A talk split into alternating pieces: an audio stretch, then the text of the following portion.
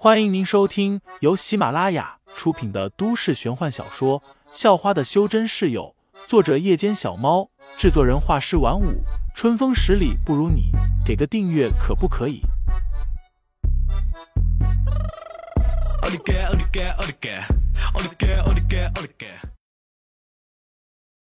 第十六章，女生宿舍捉猫下。简单的巡逻了几圈，时间已经是八点半。于是，杨峰便执行原计划，带着废材，还有另外的三十多名值班保安，开始搜索整栋女生宿舍。废材跟着杨峰搜索第五层，只不过那只猫根本没出现，所有的宿舍都被一间一间的翻过了，就是不见踪影。一直到下晚修，有同学从教学楼回到宿舍之后，才听见一名保安在对讲机里面喊。说看见一只猫了，就在四楼。回来的女同学们看见这么多保安在宿舍楼，都觉得这次那只猫要完了。嗯。忽然，正跟着大伙往四楼走去的废材，忽然也看见了一个影子。走神的瞬间，他竟然也一个不小心踩空了一级阶梯。在几名女同学的尖叫声中，废材摔在了他们的怀里。臭流氓！被废材正中下怀的那名女同学一下子把废材推开，愤怒的骂道：“她是柳飞，高二三班的。”废材赶紧笑了笑，道了个歉。柳飞看见废材穿着保安制服，顿时瞪圆了眼睛。长这么大，他的手都还没被男生摸过，现在竟然被一个小保安占了他便宜，没长眼睛啊！我看你是故意的吧？柳飞翻着白眼骂道：“连走路都走不稳，还学人家当保安。要是宿舍进贼了，让你抓贼，你还不得从楼梯滚下去？”一时间，废材也不知道说什么好。怎么他碰上的女生都是这么不淑女的？动不动就开口大骂。就在此时，四楼的走廊传来了一阵喊叫声。堵住那！别让他给钻出去了！好快！妈的，敢挠老子！废材和柳飞听见叫声，立即转过头看去。柳飞顿时被吓得大叫了起来。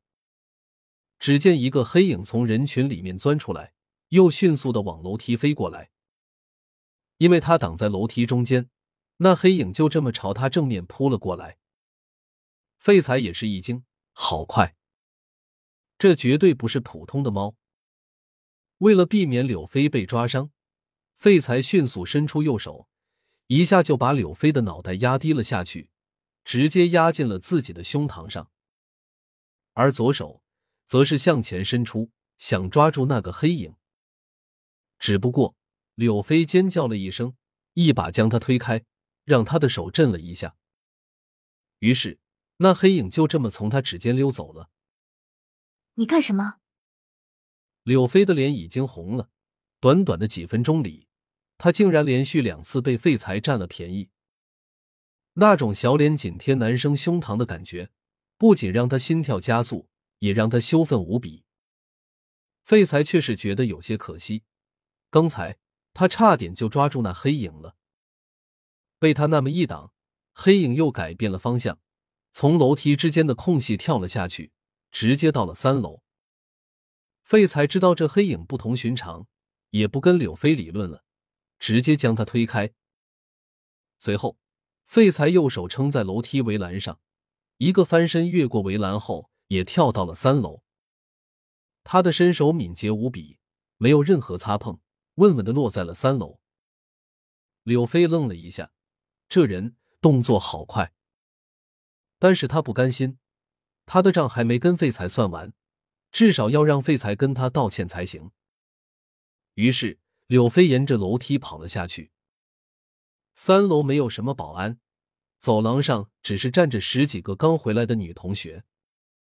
看见一个黑影窜过来，那些女同学都被吓得尖叫了起来。不过，同样吓了他们一跳的还有废材，因为走廊上站着太多人。他没办法直接冲过去。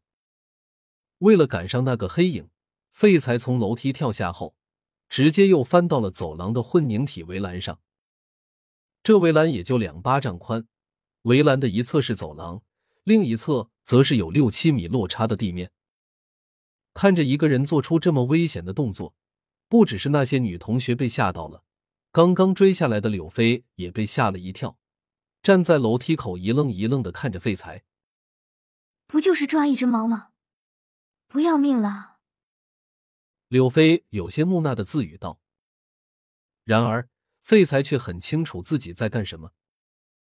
那不可能是普通的猫，甚至不可能是普通的动物，因为在刚才伸手去阻挡他的时候，废材在他身上感受到了极其明显的灵气。